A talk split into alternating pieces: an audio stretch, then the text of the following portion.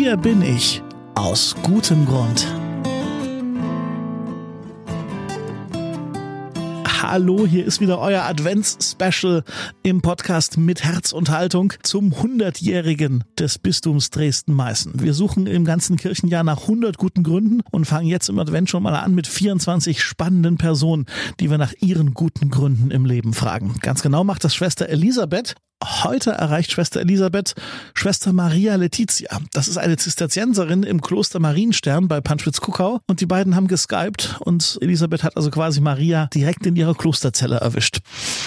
Aus welchem Grund bist du hier? Ich bin hier, weil dieses Kloster, auch speziell dieses Kloster, für mich ein guter, guter Ort der Gottsuche sein kann, meiner Gottsuche. Für mich ist es einfach ein guter Ort zu leben, also nicht bequem zu leben und so vor mich hin zu leben, sondern so das zu verwirklichen, was ich gerne im Leben möchte. Und das ist eben ja das auf der Suche sein nach Gott, ihn suchen in verschiedenen Dingen des Alltags, zum Beispiel auch in der Gemeinschaft meiner Schwestern.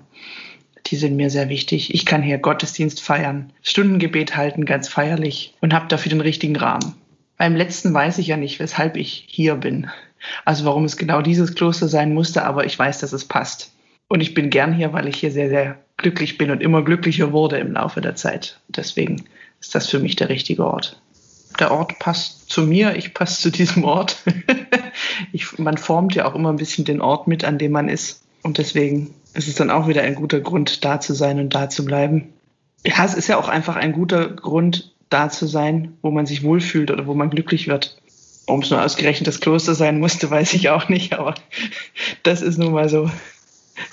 Passt bei mir. Was treibt dich an?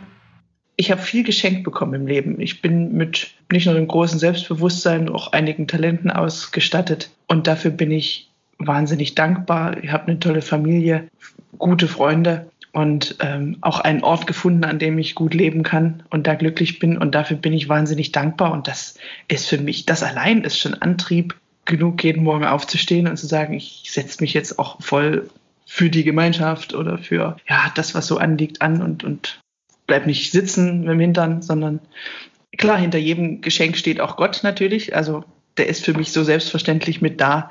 Er ist der, der Geber alles Guten und, und mein, meines Lebens und beschenkt mich Tag für Tag.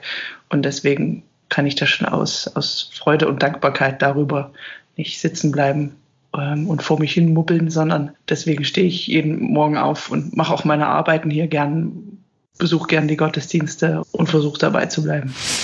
Wenn es schwierig wird, was trägt dich?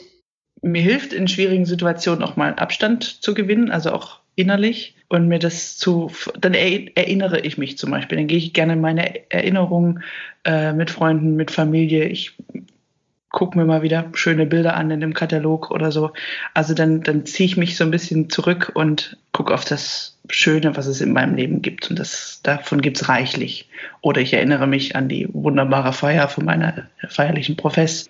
Und das hebt mich dann auch wieder so ein bisschen auf. Und ich denke, ja, es, es gibt doch einen Grund, hier weiterzumachen und das auch gut zu machen. Und, und nicht zuletzt trägt mich auch die Gewissheit, dass ich mich immer auch bei meinem Gott beschweren kann also beschweren einerseits, aber ne, ihm alles vorlegen kann und äh, weiß, dass er zuhört. Und ich weiß auch, was er von mir möchte. Also, dass ich dann nicht furchtbar reagiere und ich und rausplatze oder was weiß ich, sondern ähm, also schwierige Situationen führen mich ja auch oft weiter. Und nachdem sie überstanden sind, Konflikte oder so ähnliches, und ich habe versucht, ja, wirklich gut und, und, und ehrlich zu reagieren, auch wenn es nicht immer gelingt, aber daran kann ich wachsen. Ich bin der Überzeugung, Gott hat auch in schwierigen Situationen was mit mir vor.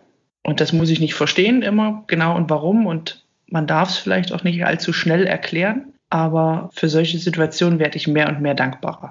Was mich auch trägt, ist die Gewissheit, dass Gott mich liebt. Das ist irgendwie so eine Grundgewissheit seit meiner Kindheit, seit meinen frühesten Tagen. Und ich habe das Gefühl, Gott vermittelt das auch durch die Menschen, die mich lieben und die mich auch zum Beispiel außerhalb der, der Klostermauern kennen und gern haben. Und ähm, mit denen ich Kontakt habe, mehr oder weniger, aber ich weiß, mit denen ist das Leben schön. Und diese Gewissheit, wenn es hier mal doof ist, da gibt es Leute, die mich mögen und zu allerletzt oder zuallererst liebt mich Gott, das hilft auch schon sehr, das trägt mich. Worauf hoffst du? Ganz kitschig gesagt, worauf ich hoffe, muss ich letztlich antworten, ich hoffe auf die Auferstehung der Toten. Darauf freue ich mich auch wahnsinnig, bin sehr gespannt. Und das ist so meine, meine große Hoffnung. Also, dass es eine, eine Auferstehung gibt und dass es weitergeht, da, da freue ich mich drauf. Und darauf hoffe ich auf, also darauf baue ich. Das ist so der ganz große Wurf. Ganz blöd gesagt und ganz banal gesagt. Oder, oder also noch grundsätzlicher vielleicht. Ähm, ich hoffe einfach, dass es Gott gibt.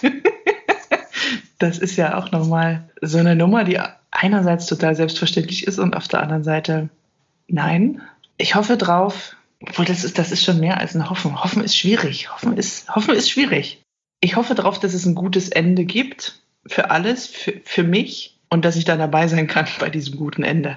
Ein bisschen weiter zurück, also so in, jetzt mal nicht so in die, in die, in die Eschatologie, sondern näher dran.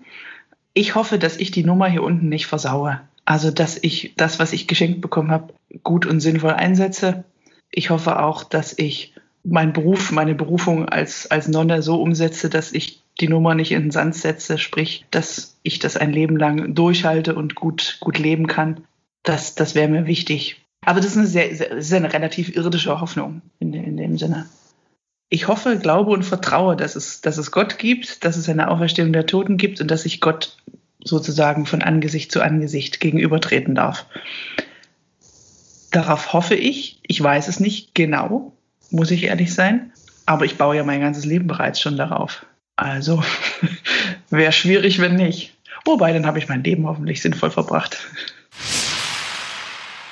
Schwester Maria Letizia, Zisterzienserin im Kloster Marienstern in Panschwitz-Kuckau, hier im Advents-Special eures Podcasts mit Herz und Haltung. Das Ganze heißt Hier bin ich aus gutem Grund und ist ein gemeinsames Projekt der Kontaktstelle Katholische Kirche in Leipzig mit der Katholischen Akademie im Bistum Dresden-Meißen. Mein Name ist Daniel Heinze.